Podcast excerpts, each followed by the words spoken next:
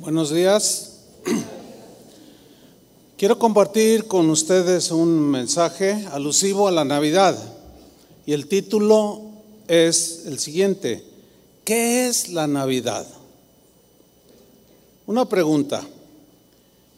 A ver, ¿qué es más importante, el nacimiento de Jesús o su muerte en la cruz? ¿Eh? ¿Los dos?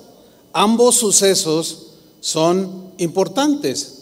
¿Por qué? Porque si Jesús no hubiera nacido, no hubiera muerto. ¿Sí? Y si no hubiera muerto, no habría resucitado. Si no hubiera resucitado, seguiríamos en nuestros pecados. Aquí hay tres verdades que están en la Biblia. Uno es el nacimiento de Jesús. Otro es la muerte de Jesús por nuestros pecados y la resurrección de Jesús. Estas tres verdades de la Biblia son totalmente inseparables. No existiría la una sin la otra y sin la otra. ¿Sí? Es como la Trinidad. Dios el Padre, Dios el Hijo y Dios el Espíritu Santo. El Padre dijo, este es mi Hijo en quien tengo complacencia. Jesús dijo, el Padre y yo somos uno. Después dijo Jesús, me voy, pero no los voy a dejar huérfanos, les voy a enviar el Espíritu Santo. Entonces, ¿quién es más importante en la Trinidad? ¿El Padre, el Hijo o el Espíritu Santo? Los tres, que son uno. Igualmente sucede con, el, con, con la lo que llamamos la Navidad, que significa nacimiento. Son verdades inseparables. Pero ¿qué es la Navidad? La Navidad es una buena noticia. ¿Cuántos dicen gloria a Dios? Es una buena noticia la Navidad. Si Jesús no hubiera nacido, no habría buena noticia. ¿Sí? En Lucas 2, versículo 8, dice así, me sigue ahí en la pantalla, Dice, esa misma noche unos pastores estaban cuidando sus ovejas cerca de Belén. Trate de hacer una imaginación cómo era aquella escena, ¿no? De pronto, un ángel de Dios se les apareció y la gloria de Dios brilló alrededor de ellos. Los pastores se asustaron mucho, pero el ángel les dijo, no tengan miedo, les traigo una buena noticia que los dejará muy contentos. Su Salvador acaba de nacer en Belén. Es el Mesías, el Señor. La mejor noticia que el mundo haya recibido es ha nacido. ¿A qué? Nacido, nacido, nacimiento, Navidad. Ha nacido el Salvador. Las buenas noticias se celebran en grande, ¿sí o no? Por ejemplo, hoy el mundo va a celebrar a un campeón. ¿Sí? Gane el que gane. Si ganan los franceses, pues los europeos se van a poner muy contentos y van a celebrar en gran manera. Si ganan los argentinos, toda Latinoamérica y el mundo iberoamericano, pues va a estar muy contento y van a celebrar en gran manera. Y será una noticia que inunde el mundo. Bueno, el nacimiento de nuestro Salvador, queridos hermanos, es una buena noticia, es la mejor noticia que merece ser celebrada en gran manera. Denle un aplauso al Señor.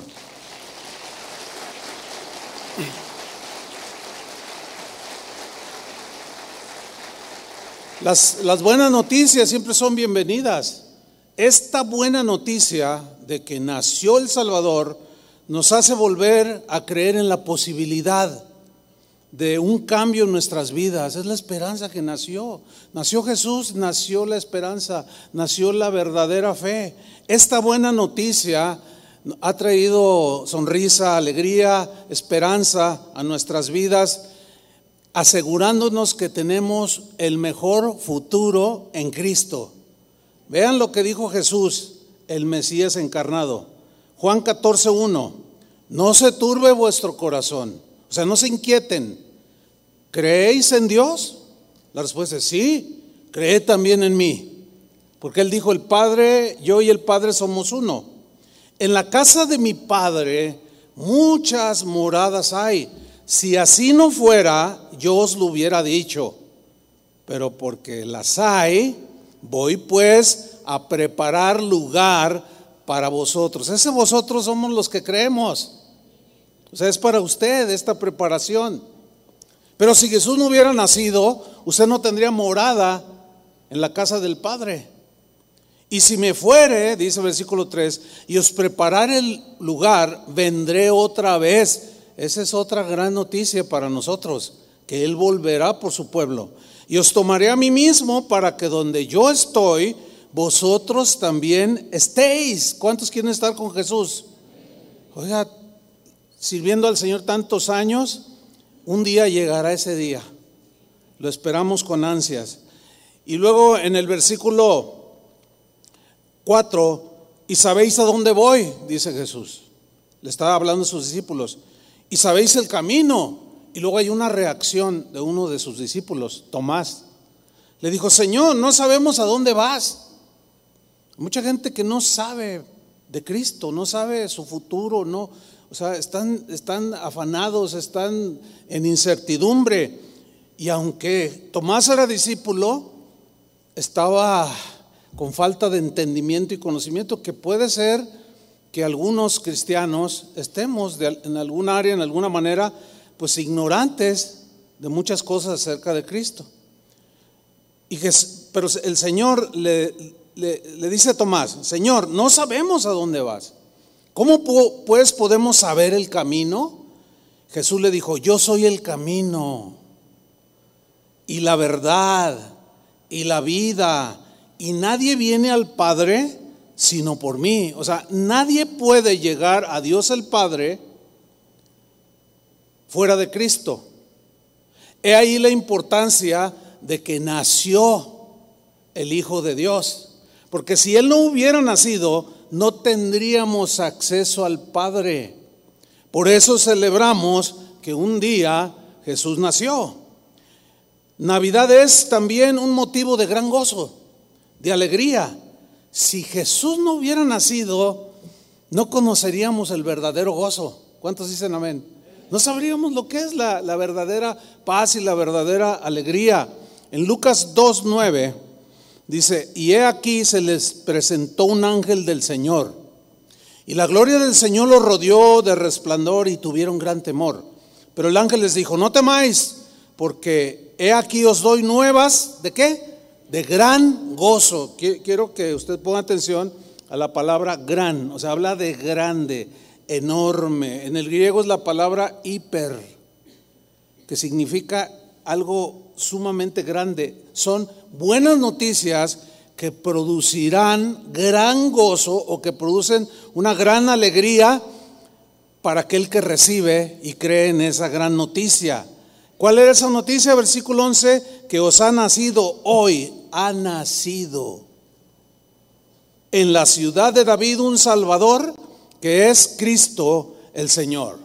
Bueno, hay muchas cosas en el mundo que podemos obtener, cosas terrenales que nos dan gozo, nos dan alegría.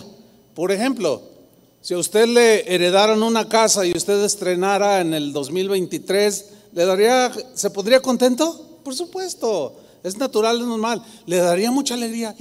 Ay, bueno, pues eh, lamento que mi, que mi abuelito pues ya está con el Señor, pero pues nos dejó la herencia.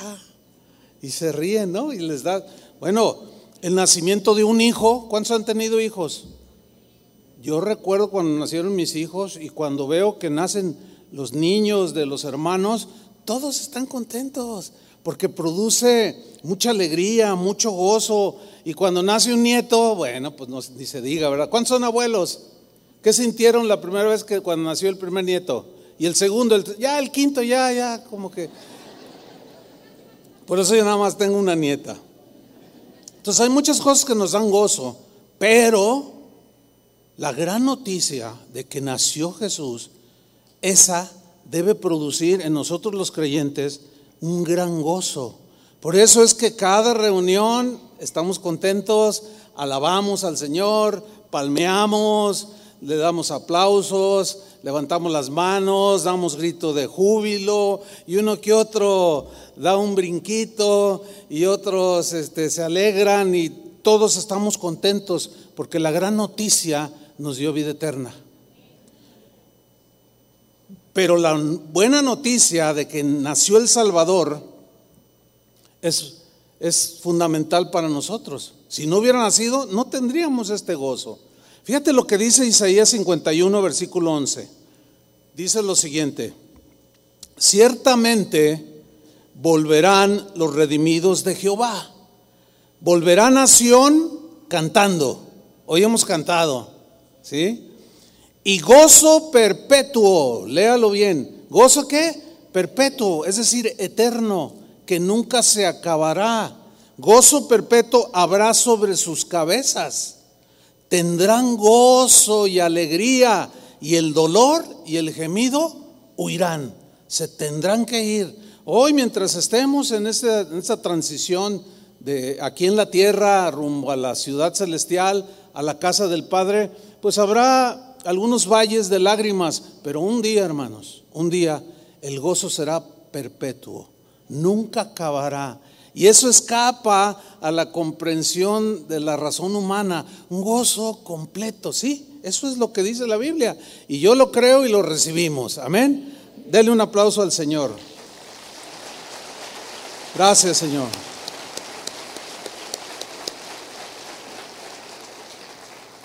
Navidad es celebración con alabanzas. ¿Con alabanzas a quién? Al que nació. En Lucas 2, versículo 13, versión Dios habla hoy, dice, en aquel momento aparecieron junto al ángel muchos otros ángeles, o sea, todo un ejército de ángeles se aparecieron allí donde estaban los pastores. Mateo dice que era un ángel, Lucas dice que eran que llegaron un montón a hacer coro celestial y aparecieron junto al ángel muchos otros ángeles del cielo, porque hay unos ángeles que son caídos del mundo de la maldad, seguidores de Satanás, pero estos eran los ángeles de Dios. Ahora, ¿qué hicieron? Es que hicieron estos, ah, no dice el número, pero se entiende que eran cientos o miles, no sé, que alababan a Dios. ¿Qué hacían? alababan a Dios. ¿Y por qué lo alababan? Y decían, gloria a Dios en las alturas, paz en la tierra entre los hombres que gozan de su favor, o sea, del favor de Dios, porque estaban anunciando que nacería el Salvador, que Dios tenía buena voluntad para con los seres humanos, que viéndonos en la condición en la que estábamos, Él, por su gracia y por su gran amor, nos dio su favor, eso es gracia, nos dio su gracia e hizo que se hiciera realidad una promesa que, que Él vino diciendo desde siglos o milenios atrás, de que un día el Salvador nacería. Ángeles cantando. Por eso es todos estos cantos, ángeles cantando, y nosotros nos unimos al coro celestial, alababan a Dios. Navidad es alabar a Dios, alabar al que nació. Hace 40 años, hermanos, nació esta congregación cristiana, Casa de Oración. Desde ese día hasta el día de hoy, hemos celebrado constantemente y con buena, buena, pues con mucho entusiasmo, hemos celebrado constantemente a Jesús. ¿Por qué? Porque Él es el motivo de nuestra celebración. Nosotros no podíamos existir como congregación si Jesús no hubiera nacido. No tendríamos vida nueva si Jesús no hubiera nacido. He ahí la importancia, como lo dieron los ángeles, como lo hicieron los pastores, de celebrar al que había nacido. ¿Sí? Fíjense, la primera reunión que tuvimos en casa de oración, hace 40 años, eh, pues en ese tiempo, como iniciábamos de cero, pues, a mí me tocaba hacer todo, ¿no? Entonces agarré mi guitarra y los puñados de jóvenes que estaban ahí, que hoy ya no están tanto, bueno, ya no estábamos, dijo el otro, ¿no? Tomé mi guitarra y yo les dije, este lugar, esta es la primera reunión de casa de oración. Y desde este día hasta que venga el Señor, este será un lugar de adoración. Este será un lugar de alabanza. No vamos a consentir exaltar a ningún ser humano. Este lugar será dedicado para la alabanza y la adoración al, que, al único que la merece, a Jesús, y que nadie sea más reconocido y más alabado que el mismo Jesús que un día nació en un pesebre. Hasta la fecha ya pasaron 40 años. Y cada reunión que hemos tenido, hemos exaltado con todo nuestro corazón al Señor. Y pensamos seguir haciéndolo. Denle un aplauso al Señor. Amén. ¿Cuántas cosas hermosas ha hecho el Señor en su vida? A ver, si yo les dijera, pasen y den un testimonio, no, nos vamos a las... Duramos aquí un mes. grandes cosas ha hecho el Señor. Y cuando Dios hace grandes cosas, esas grandes cosas sucedieron porque un día nació Jesús. Si no hubiera nacido Jesús, no experimentaríamos en carne propia las grandes cosas que el Señor ha hecho con nosotros. Yo creo que cada uno de ustedes, de los que estamos aquí, somos testigos de las grandes cosas que el Señor ha hecho. ¿Cuántos dicen amén? Fíjate, el rey David decía en el Salmo 30, has, versículo 11, has cambiado mi lamento, mi llanto, mi gemir en baile. Desataste, me libraste del silicio y me ceñiste de alegría. Por tanto, por consiguiente, a ti cantaré, a ti cantaré, gloria mía, y no estaré callado. El cristiano, una de las distinciones del cristiano es que debe de cantar siempre. ¿Por qué? Porque tiene gozo, porque tiene alegría a pesar de las pruebas. Hay un gozo inexplicable que surge en nosotros cuando le ofrecemos sacrificios de alabanza. Y termina David diciendo, Jehová Dios mío, te alabaré para siempre. ¿Cuántos van a alabar al Señor para siempre?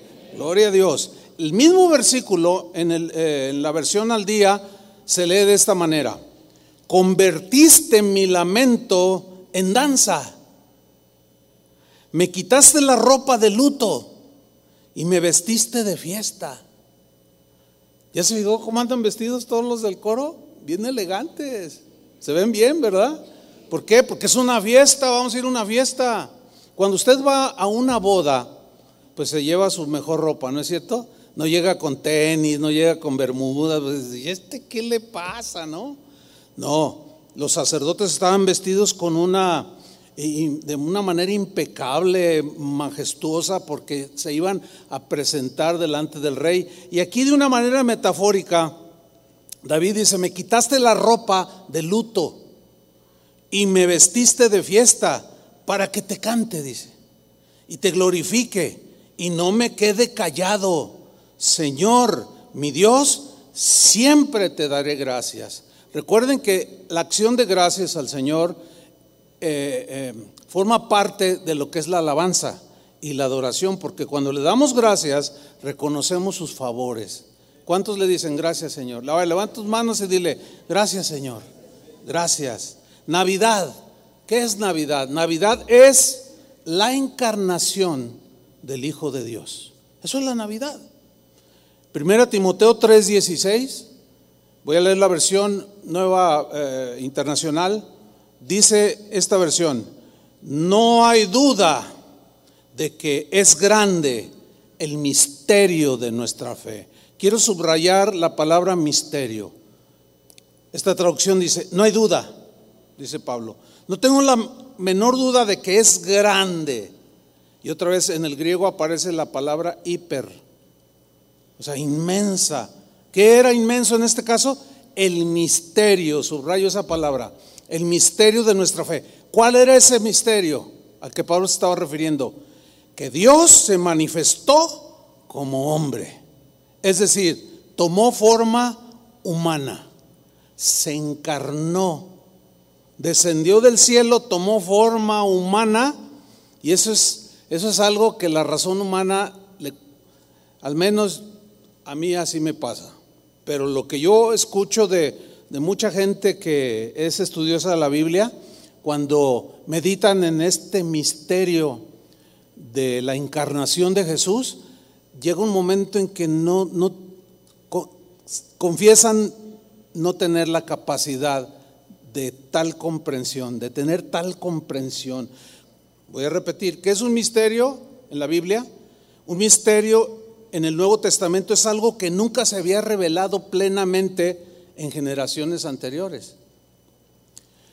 Lo que los profetas dijeron en el pasado y escribieron en todo lo que conocemos como el Antiguo Testamento, no se había entendido respecto a esa promesa de que el verbo se encarnaría, de que el Hijo de Dios vendría, que el Mesías vendría.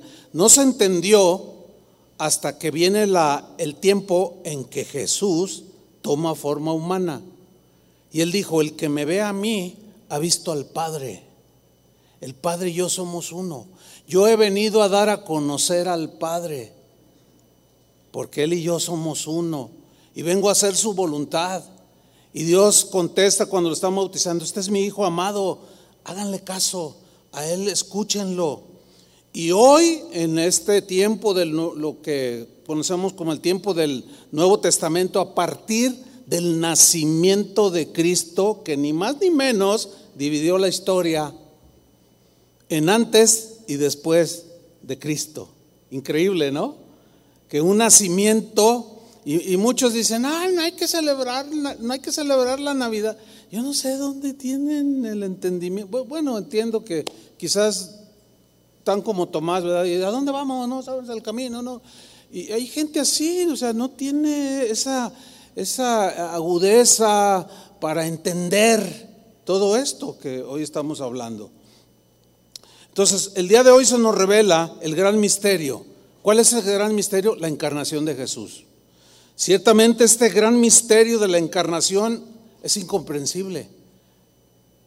De manera pues absoluta por la razón nuestra razón es muy limitada, nuestro razonamiento es muy limitado, pero por la fe tenemos acceso a ese gran misterio, porque ninguno de nosotros ha visto a Cristo, ¿verdad que no? Y sin embargo, creemos en Él. Y Jesús dijo, más bienaventurados son los que creen sin haber visto. Y esos son los que nosotros, porque el mismo Tomás estaba, no, pues yo no creeré hasta no verlo, meter mis dedos en sus manos y bueno, siempre hay gente dubitativa, o sea, que duda, pero el Señor es bueno y Él tiene paciencia y si tú tienes dudas, nada más dile, Señor, revélate a mi vida y yo te aseguro que lo hace, porque tenemos un Dios vivo. Amén. Navidad es, por consiguiente, si vino la encarnación, Navidad es salvación. Porque si Él no hubiera nacido, si no se hubiera encarnado, no tendríamos salvación. Mateo 1:21 dice así, y dará a luz un hijo. Le estaba hablando el ángel eh, a, a María, dará a luz un hijo y llamará su nombre Jesús. Jesús significa Salvador, porque Él, o sea, Jesús salvará a su pueblo de sus pecados. Con el nacimiento de Jesús nace la esperanza de vida eterna, nace la esperanza del perdón de nuestros pecados. Ningún ser humano posee la capacidad o la dignidad de perdonar los pecados de otros, porque todo ser humano es pecador. Sin embargo, aunque Cristo tomó forma humana, Él nunca pecó. ¿Por qué? Porque cuando cuando el Espíritu Santo puso la simiente en el vientre de María, no hubo intervención del varón, que es el que deposita el esperma y, fecunda el óvulo, y ahí es donde se transmite lo que pues la Biblia enseña como la naturaleza con tendencia al pecado, hacia lo malo. Entonces, como no hubo intervención de, de varón, sino el Espíritu Santo, Dios mismo, puso la semilla en su vientre. Por eso es que la naturaleza de Jesús, aunque era humano, no tenía la tendencia al pecado. Por eso su sangre es la que nos limpia de todo pecado. ¿Sí? Efesios 2:12. ¿Cómo nace esta esperanza de vida eterna? Al nacer Jesús. En aquel tiempo, dice Pablo a los Efesios, estabais sin Cristo. Así estábamos todos, sin Cristo. Estábamos alejados de la ciudadanía de Israel y estábamos ajenos a los pactos de la promesa. Todos los pactos que Dios había hecho con la humanidad, finalmente escoge Israel, de donde vendría el Salvador. Nosotros éramos ajenos porque había un pueblo, Israel, pero Dios tenía su plan hermoso y perfecto, que de ese pueblo, de la descendencia de Abraham, nacería el Mesías. ¿Sí? De una manera sobrenatural. Isaías dijo, he aquí que la Virgen concebirá y dará a luz un hijo. Isaías no sabía que esa Virgen se llamaría María, porque fue profetizada 800 años antes de que naciera. Sigo leyendo. ¿Cómo estábamos antes? Estábamos sin esperanza y sin Dios en el mundo. Pero ahora en Cristo Jesús, ¿cuántos dicen amén?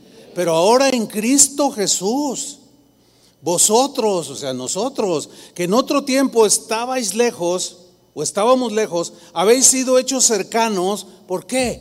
Por la sangre de Cristo. Seguiríamos alejados de Dios, hermanos, si Jesús no hubiera nacido.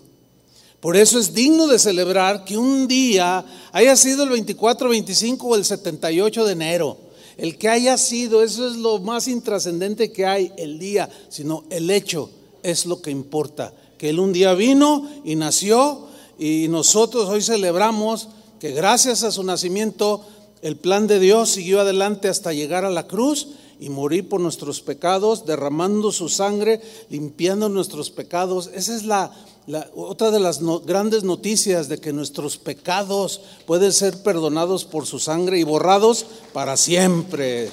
Amén. Gracias, Señor.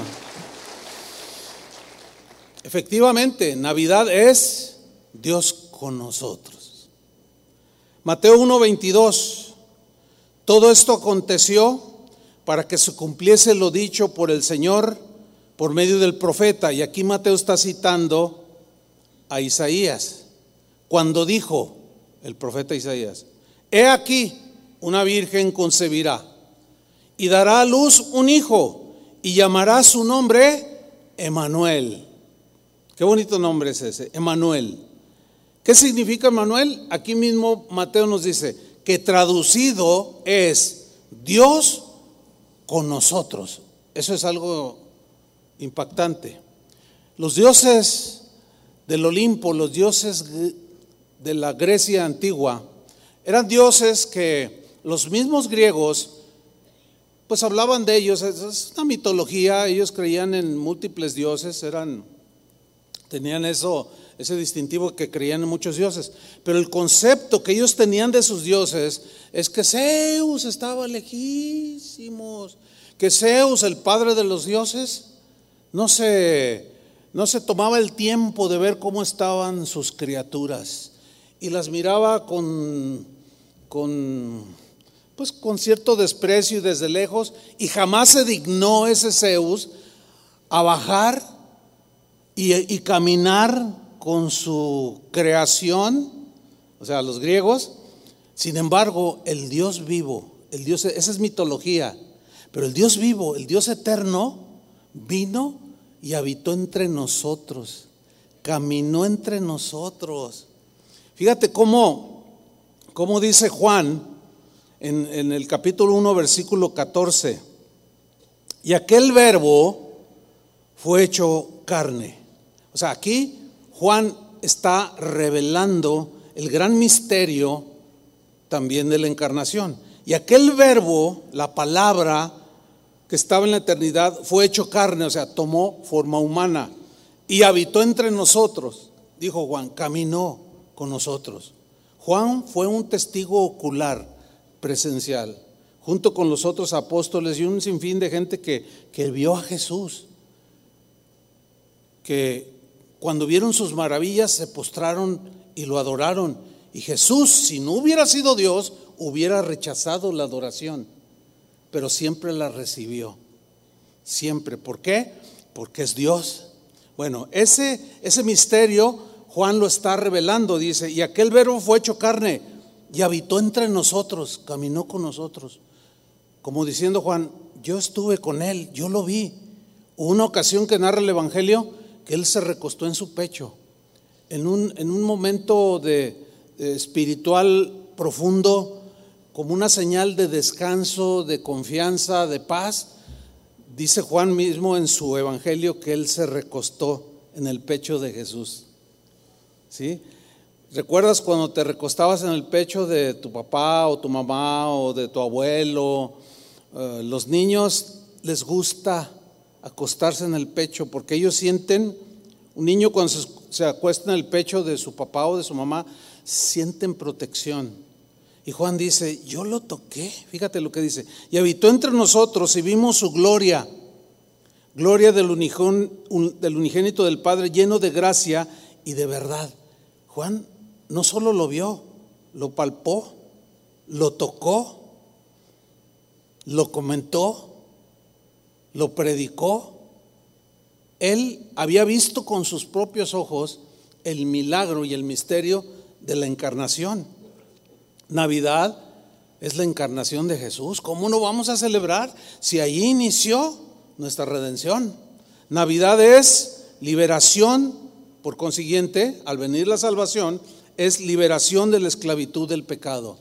Dice Colosenses 1:13 que Dios el Padre nos ha librado, nos ha librado de la potestad de las tinieblas, potestad de las tinieblas.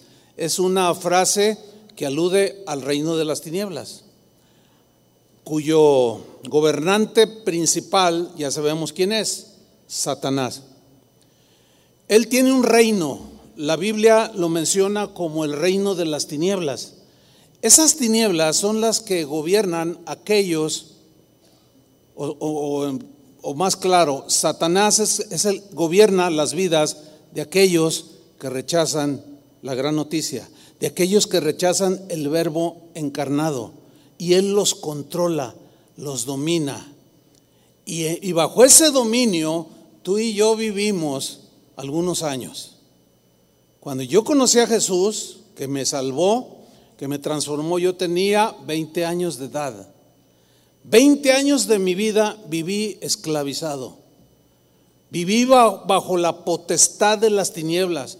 Pero cuando Cristo llegó a mi vida, cuando Cristo llegó a tu vida, ¿qué sucedió? Aquí hay una verdad muy importante en este versículo. Que el Padre nos libró de la potestad, de las tinieblas, y nos trasladó al reino. Ahí hay otro reino, el reino de la luz, el reino de la vida. Nos trasladó al reino de su amado Hijo. Bueno, ahora nosotros somos parte del reino de Dios, donde Jesús es el rey. Y todo rey tiene su legislación, tiene sus ordenanzas, tiene sus requisitos para vivir en su reino. Y nosotros vivimos en el reino de Dios.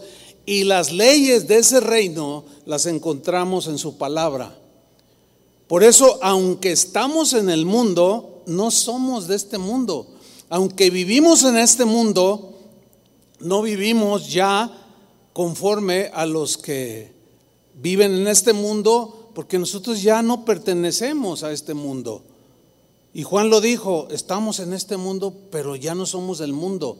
Nuestra vida ha sido trasladada a un reino espiritual donde Jesús nos gobierna. Y ese Jesús está en nuestro corazón. Miren, Jesús hablando de esta libertad de la esclavitud, en Juan 8:31, dijo lo siguiente. Dijo entonces Jesús a los judíos que habían creído en él, si vosotros permaneciereis en mi palabra, seréis verdaderamente mis discípulos.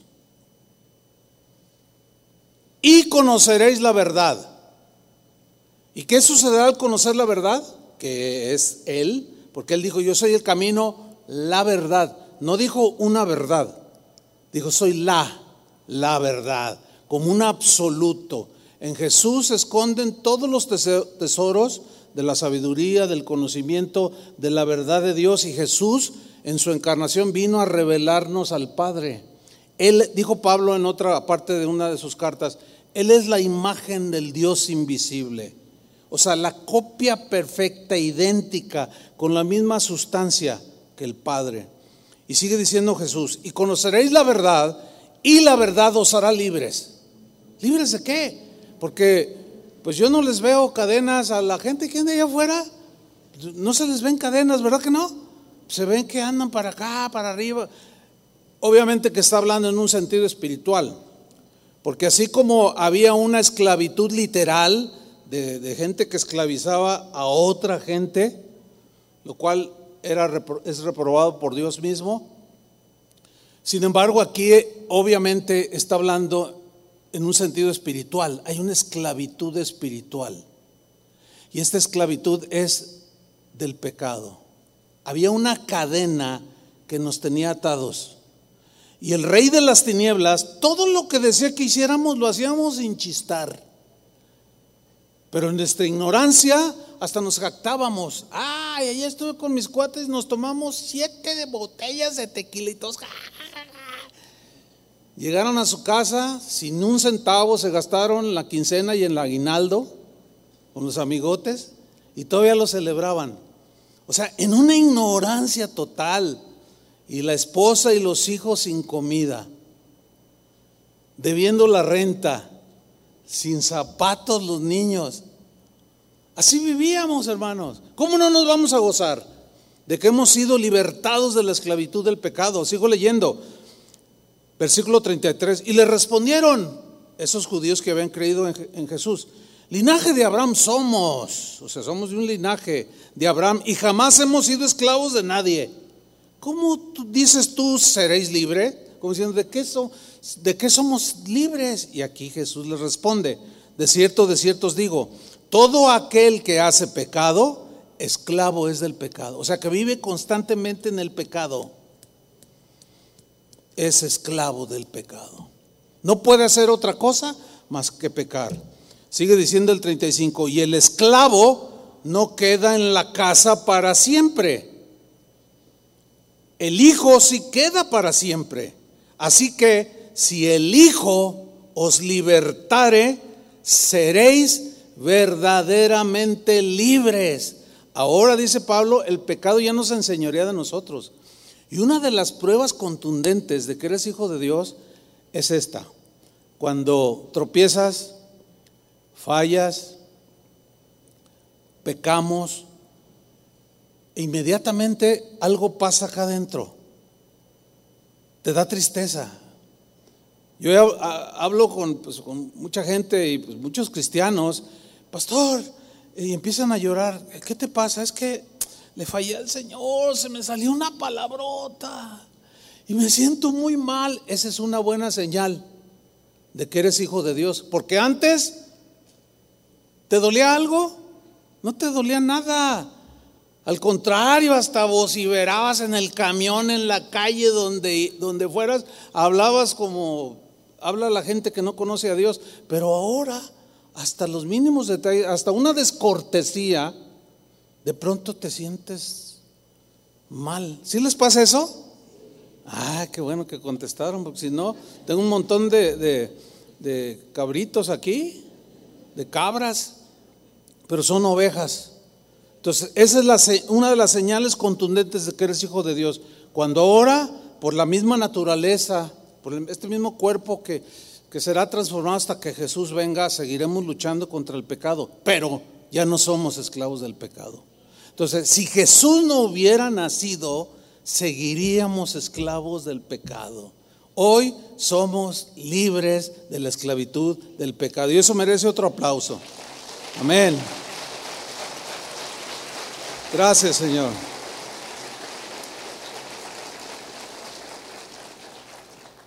Por consiguiente, Navidad también es la esperanza de vida eterna.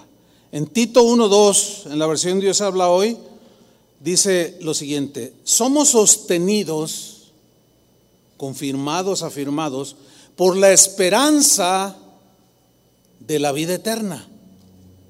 O sea, por lo que nos espera en la eternidad donde ya no habrá más llanto, ni más tristeza, ni más dolor, sino habrá un gozo perpetuo. Por eso es la gran noticia, ¿verdad? Somos sostenidos por la esperanza de la vida eterna. Dios, que no miente, prometió esta vida desde la eternidad. O sea, nos prometió vida eterna desde tiempos que no podemos remontarnos a, la antigüedad, desde la eternidad. Bueno, esa esperanza de vida eterna nos fue dada por Cristo. Si Cristo no hubiera nacido, no tendríamos esa esperanza de vida eterna en las moradas del Padre, sino en las profundidades del infierno, que es de donde nos liberó el Señor. Colosenses 1:27 en la versión moderna dice, a quienes Dios ha deseado dar a conocer, o sea, a nosotros, cuál sea la riqueza de la gloria de este misterio entre los gentiles. Aparece de nuevo la palabra misterio. Algo que estaba oculto, pero ahora se nos revela. Los gentiles son todos aquellos que, que no somos de raza judía. ¿Sí? Y se nos reveló las riquezas de este misterio, el cual ese misterio es Cristo en vosotros. ¿Se acuerdan, Emanuel? Dios con, o sea, junto a, alrededor nuestro. Pero otro gran misterio que también nuestra, nuestro razonamiento no es capaz de comprenderlo en la anchura y la profundidad que tiene este hecho tan maravilloso que es Cristo en vosotros. En significa dentro. Dentro. A ver, el creador del universo, el que dijo sea la luz y fue la luz y con la palabra de su poder creó todas las cosas y todas las cosas son sustentadas, dice, con la palabra de su poder.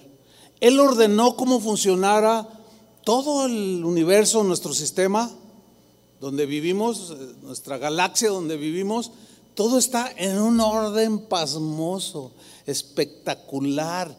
Y eso dice la Biblia que nos revela que es sustentado con la palabra de su poder. ¿Qué significa? Que dijo Dios, esto va a funcionar y debe funcionar así. Y desde que Dios lo creó hasta la fecha sigue funcionando así. Esa es la palabra de su poder. Pero el misterio es que ahora ya no solo Dios caminó entre nosotros los seres humanos, sino ahora, a partir de su muerte y de su resurrección, todo aquel que cree, ahora Cristo vive en nosotros. Allí yo, la verdad, yo confieso que cuando medito en algo así, trato de, o sea, estoy pensando, reflexionando, digo, ¿cómo es posible que un Dios tan grande del que Salomón, del que rey David dijeron que los cielos de los cielos no lo pueden contener, que su grandeza es inescrutable, que su grandeza llenan los cielos de los cielos. ¿Y cómo se redujo? Solo Dios pudo haber hecho eso, para venir a vivir dentro de mí. Ese, ese es un gran misterio, que no lo vamos a comprender hasta cuando, como dijo el apóstol Pablo, ahora no entendemos todo, pero aquel día, dijo a los corintios, entenderemos cómo fui conocido por Dios, entenderemos todas las cosas.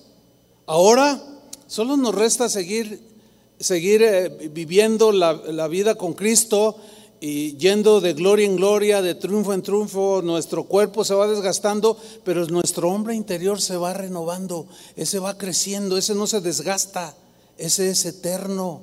Entonces, Cristo en nosotros es la esperanza de gloria. ¿Cuántos tienen a Cristo en su corazón? Por eso, escuchen bien, como Cristo está dentro de nosotros, hay que ver dónde pisan nuestros pies. Hay gente que me dice, oiga pastor, eh, eh, ¿puedo ir al concierto de, de fulano de tal? Este, y yo les contesto, ¿tú crees que Jesús iría a ese, a ese concierto? Ay, no, pues no. Entonces, o sea, es obvio, Cristo está en ti. Pues sí, entonces tú me estás diciendo que Cristo está en ti y si tú vas y te enredas en esas cosas, pues vas a ir a, a meterte allí donde Jesús no, no estaría y tú lo llevas junto contigo. Pero ¿saben por qué sucede eso?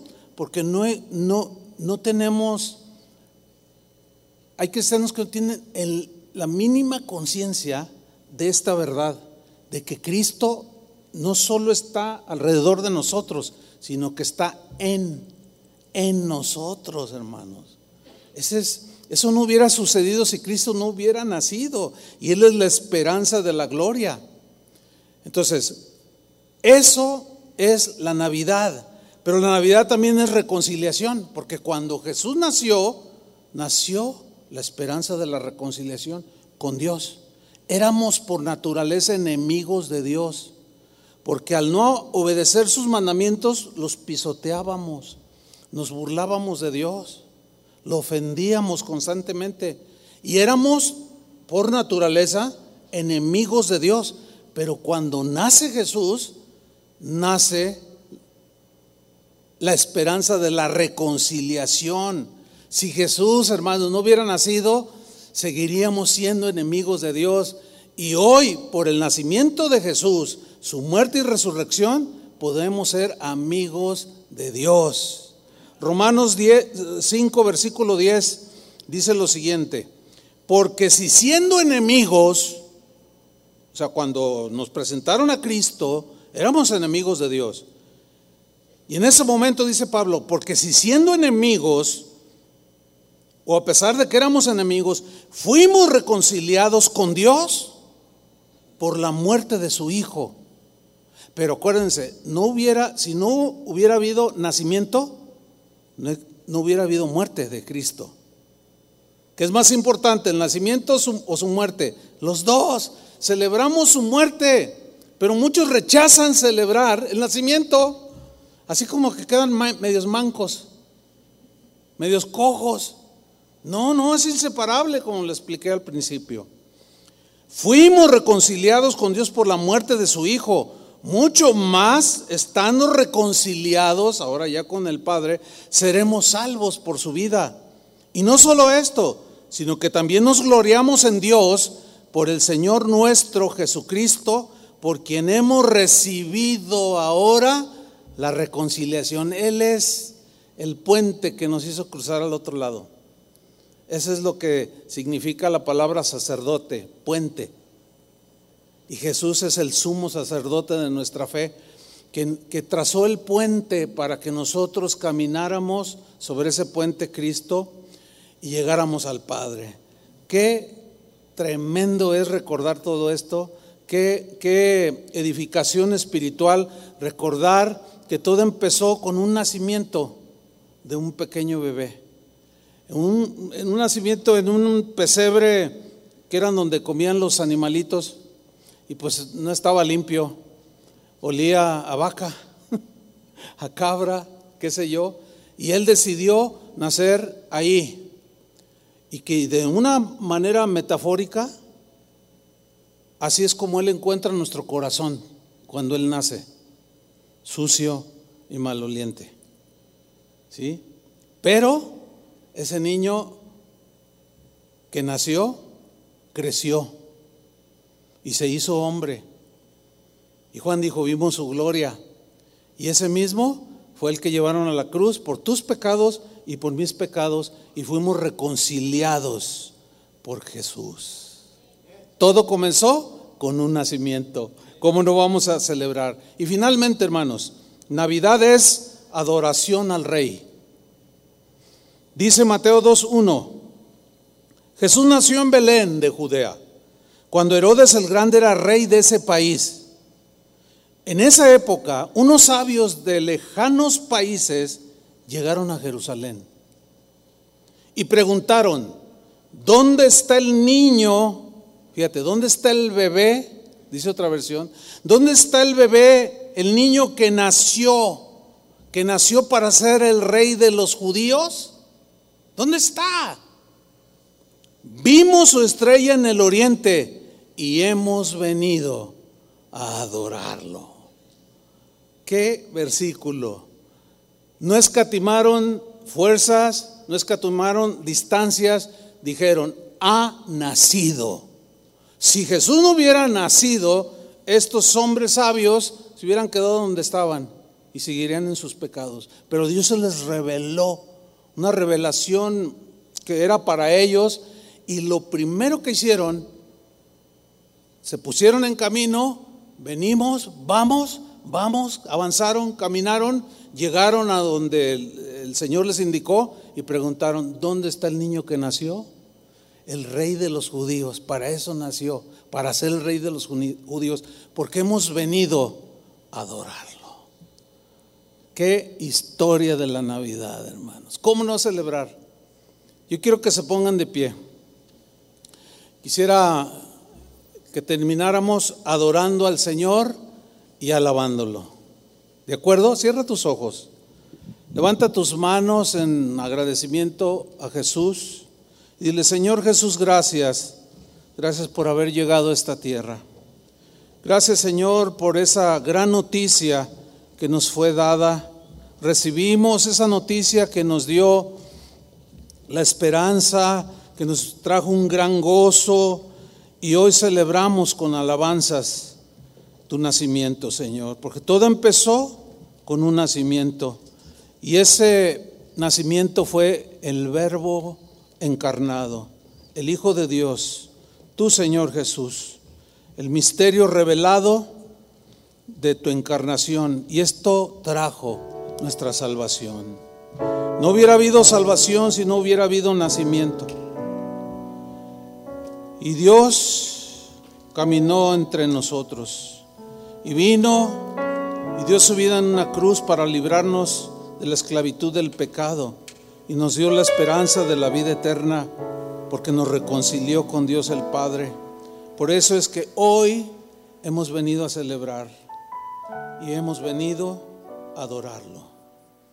Adoremos al Señor.